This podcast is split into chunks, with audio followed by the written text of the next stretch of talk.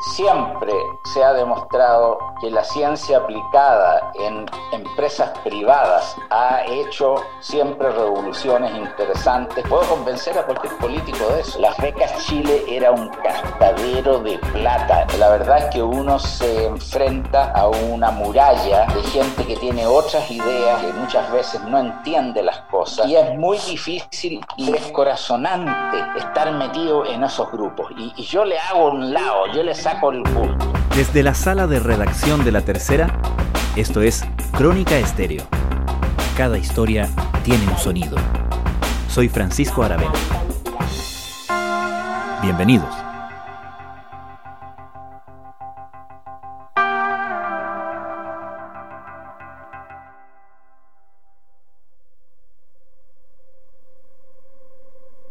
Es obvio que el año que se está terminando ha estado marcado por la pandemia del coronavirus SARS-CoV-2 y su enfermedad COVID-19. 72 millones y medio de personas han sido contagiadas y más de 1.600.000 personas han muerto. Y cuando se acabe el año, la pesadilla no habrá terminado. Al mismo tiempo, este extraordinario 2020 ha sido el año de la búsqueda de una salida. Por un lado, de quienes trabajan y en algunos casos han llegado a sacrificar su vida por hacer frente a la emergencia sanitaria, y por otro, de los científicos que han protagonizado la carrera más rápida de la historia por llegar a producir vacunas que permitan al menos divisar la posibilidad de volver a la vida normal. Ha sido un año en que los medios generalistas y el público hemos aprendido no solo sobre virus y epidemias, sino también sobre vacunas, patentes y ese poderoso actor global sobre el que circulan muchas ideas, pero no tanta información, la industria farmacéutica. Por lo mismo, durante todo este año estuvimos buscando la visión de uno de los chilenos que con más propiedad pueden hablar de estos temas. Y la semana pasada conversamos con él para una entrevista publicada en la tercera domingo y para este episodio de Crónica Estéreo. El bioquímico Pablo Valenzuela es Premio Nacional de Ciencias Aplicadas y Tecnológicas del año 2002. Durante su estadía en California, hizo historia con la fundación de la empresa biotecnológica Chiron Corporation y con su participación en desarrollos como la tecnología para la vacuna contra el virus de la hepatitis B y la dirección de investigaciones que resultaron en la secuenciación del virus del SIDA, el desarrollo de tests para la detección de esos virus en los bancos de sangre y el descubrimiento del virus de la hepatitis C, cuyo investigador principal ganó este año el Premio Nobel de Medicina. A su regreso a Chile, Pablo Valenzuela fundó la empresa de biotecnología Grupo BIOS y al año siguiente la Fundación Ciencia y Vida para estimular el desarrollo de ciencia básica y la formación de empresas a partir de investigaciones científicas. Por todo eso, es inevitable pensar que 2020 ha sido excepcional también para él. ¿Qué evaluación hace de un año en que la ciencia ha estado en el centro de la atención mundial, pero también en el centro de las controversias y lecturas políticas?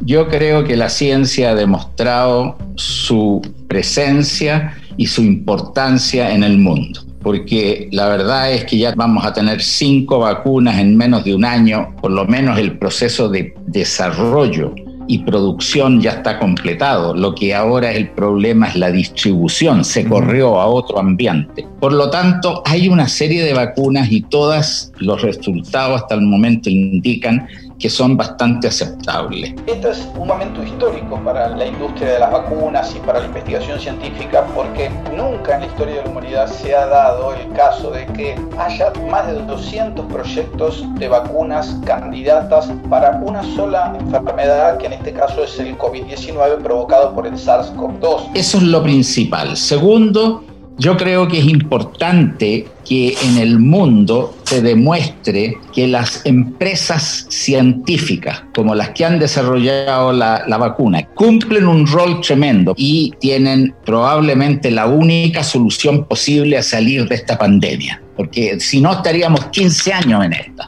de acuerdo a los cálculos. ¿No es cierto? Y con esto tenemos la chance de salir. Y estas son empresas privadas empresas que tienen científicos adentro de mucho valor. Y yo creo que eso hay que por lo menos decir gracias a Dios tenemos no solo formación de conocimiento en las universidades, pero también en las empresas tecnológicas, que se habla mucho de las empresas tecnológicas de Internet y otras, pero también ahora se ha demostrado que la biología, ¿no es cierto?, eh, ha, ha demostrado que tenemos un virus que nos tiene a todos de rodillas. Y la misma biología nos va a sacar de ahí. Tercero, las preguntas más difíciles o tentativas o medias políticas, qué sé yo, en realidad viene del problema de que hay gente que está, estamos en el, justo en el tiempo que la gente está dudando de vacunarse o no. Y eso es simplemente, creo yo, una falta de conocimiento, una falta de acercamiento a qué han hecho las vacunas en el mundo y para lo que sirven. Si mucha gente toma la, decisión de no vacunarse, va, se va a perder un asunto esencial, que tenemos que tener el, aproximadamente 70-80% de la gente vacunada para salir de esto. Y eso es, un peligro latente. En cuanto a, la política, mira, los políticos desparraman dudas y cosas por todos lados. Yo creo que hay pocos políticos serios Pablo, tú has sido un permanente eh, promotor y en gran medida pionero en nuestro país en la promoción justamente de la creación de empresas científicas.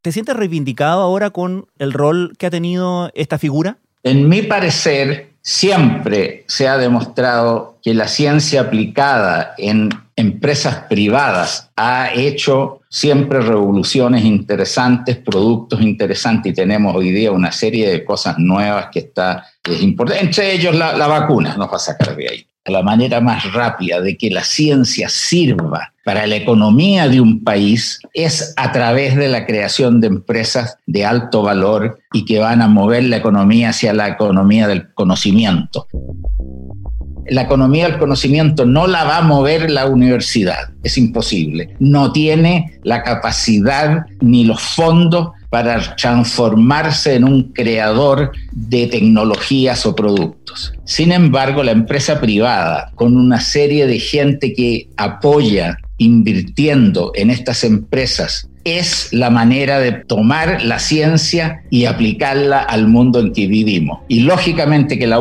la única manera que esto permanezca es que algunas empresas son suficientemente exitosas de tal manera de que hay una ganancia económica para los que lo hacen y para los que invierten enfatizan mucho lo de empresa privada. Justamente, además, estamos en un proceso como país donde se están como redefiniendo un montón de cosas en función de la nueva constitución y hay quienes han planteado que justamente las tribulaciones de este año, tomando el tema como obviamente y principalmente el tema de la, de la crisis económica derivada de todo esto, reivindica el rol central que tiene el Estado. ¿Cuál es para ti hablando de la ciencia, el correcto rol o el rol apropiado, el rol ideal del Estado en función de ese, del emprendimiento científico? Yo creo que el rol ideal es el comienzo de un desarrollo tecnológico. En el comienzo, los dineros que se necesitan son pocos. Se necesita echar a andar el asunto. Eso significa que el Estado no tiene que poner muchos pesos en la iniciación, pero sí debe apoyarla fuertemente hasta que la empresa ya sea pase a ser una empresa mediana o ni siquiera mediana, pero un poco mucho más grande que una empresa que se está iniciando. Y ahí vienen los privados. Si los privados a cualquier proyecto, bueno, no hay cosa mejor que los privados, porque cuando los privados apoyan significa que sirve la empresa y que va a ser exitosa, porque ellos la estudian a fondo. Entonces, el paso a la inversión por privados es clave es en todos los mundos. Sin embargo, se necesita fuerte apoyo a la ciencia pura, a la ciencia básica, a la creación de conocimiento, porque esa es la semilla que de ahí va a salir para que después en el área privada salga una empresa y pueda seguir su camino hacia desarrollo de productos y cuestiones. El Estado tiene que ser ciencia inicial más la parte inicial de las empresas. A propósito, el presupuesto presentado por el eh, Ministerio de Ciencia para el año 2021 eh, fue muy criticado, de hecho fue una de las cosas objetadas en el Parlamento en función de algunas reducciones sensibles que han generado muchas protestas, como por ejemplo el tema de las becas Chile. ¿Qué opinión te merece a ti ese debate?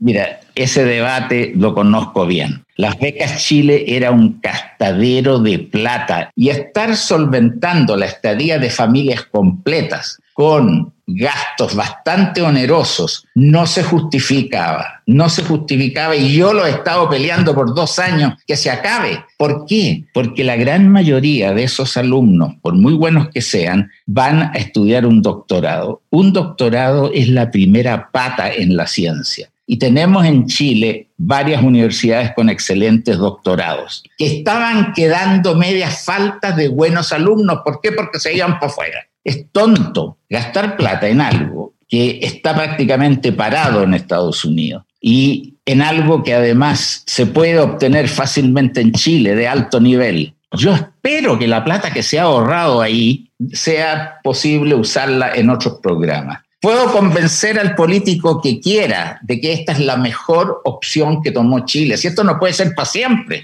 Pero en el tiempo que empezó teníamos dólares de sobra. En el tiempo que empezó no habían buenos doctorados en universidades en Chile. Por lo tanto se justificaba, pero el ambiente cambió. Entonces los políticos que la critican este paso no entienden bien el sistema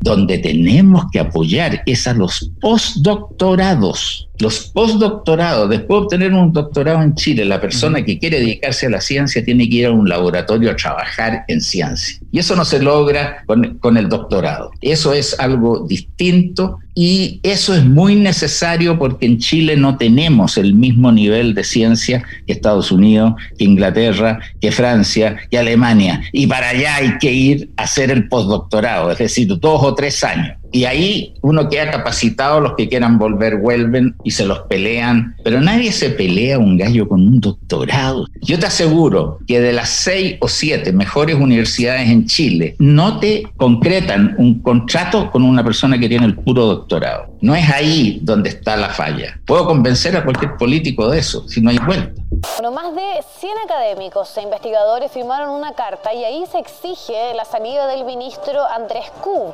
Esto, según el documento, por respaldar los planteamientos de Jaime Mañalich en el combate. ¿Qué te han parecido en general las críticas que se han hecho contra el eh, ministro de Ciencia en torno al rol que ha jugado? No solamente se le criticó ahora por, por el presupuesto, pero se, se han deslizado críticas también durante la pandemia a quienes le han exigido un rol más enérgico en función de la transparencia de los datos, por ejemplo, en la primera parte del, manejo de la pandemia. ¿Qué evaluación en general haces tú de, de la instalación del ministerio?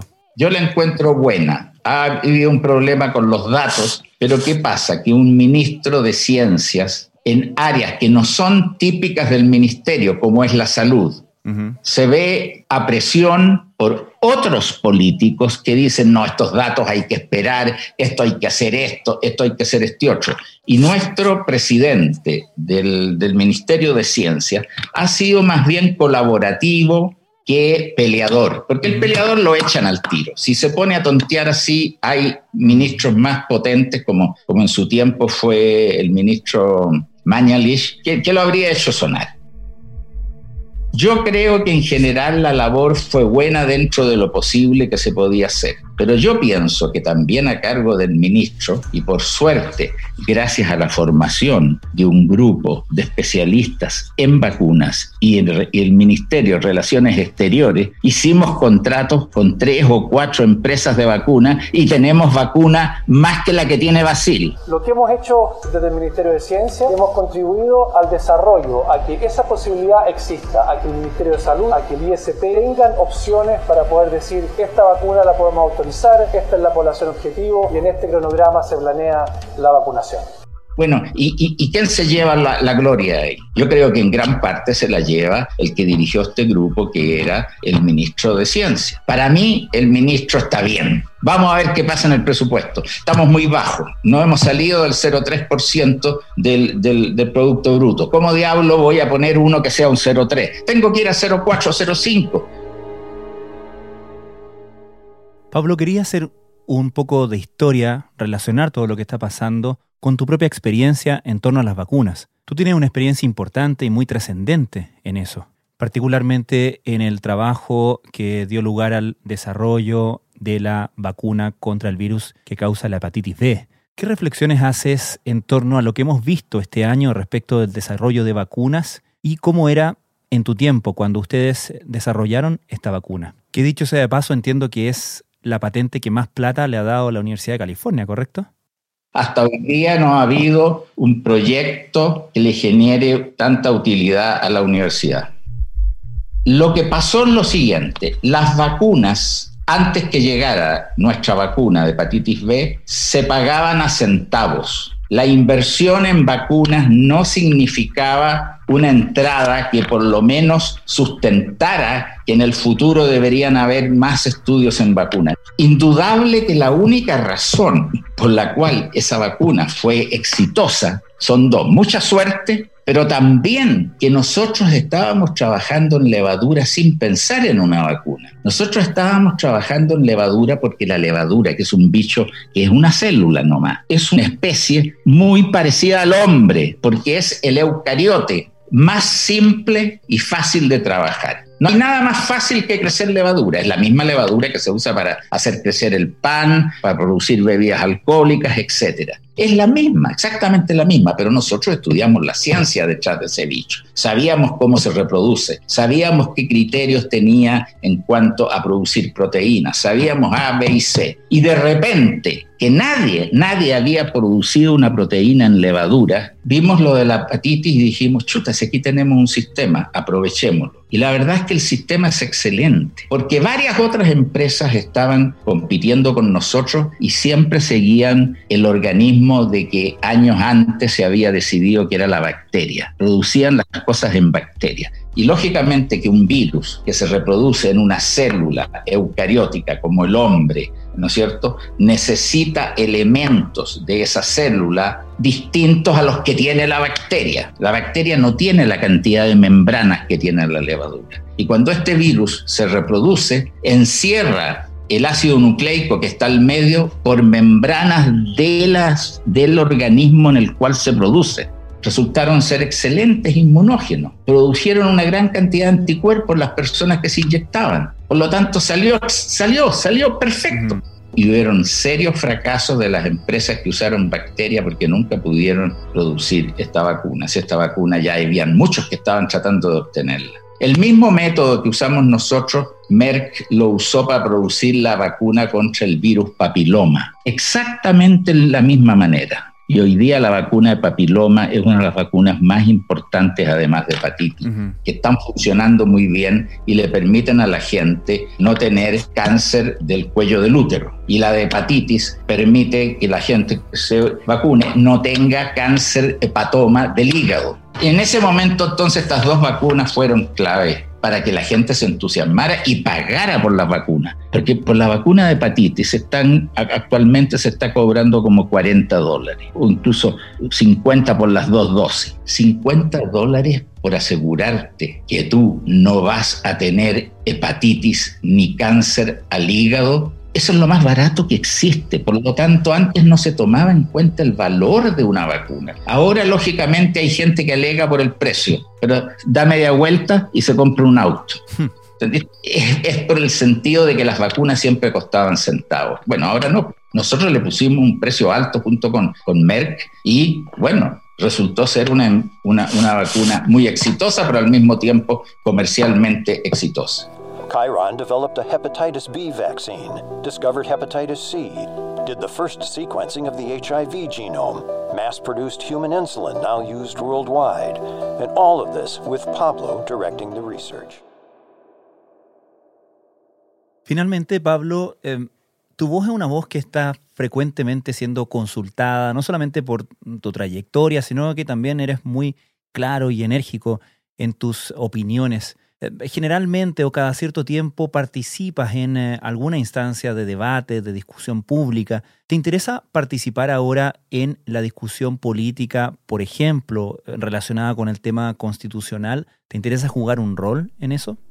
si es necesario y si yo veo que es posible influenciar, yo creo que sí, pero, pero eso no ha sido la historia mía. Eh, cuando he hecho cosas de este tipo, eh, la verdad es que he estado muy solitario, eh, la verdad es que uno se enfrenta a una muralla de gente que tiene otras ideas, que muchas veces no entiende las cosas y, es muy difícil y, descorazonante estar metido en esos grupos. Y, yo le hago un lado, yo le saco el bulto. Pero bueno, si hay algo interesante que se puede hacer y uno está acompañado de otros científicos, eh, posiblemente se podría hacer. Pero te aseguro que no le veo mucho futuro. Constituyente no sería, por ejemplo, no tratarías de ser, ¿o sí?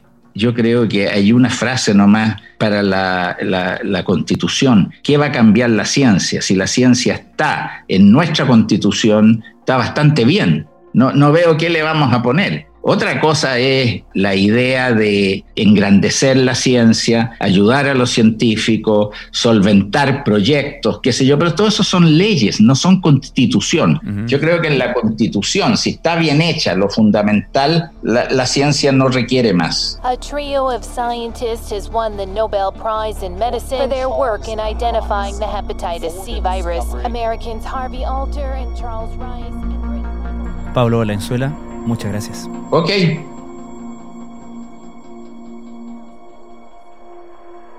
Los invitamos a leer la versión escrita de esta entrevista en el último número de la tercera domingo en latercera.com.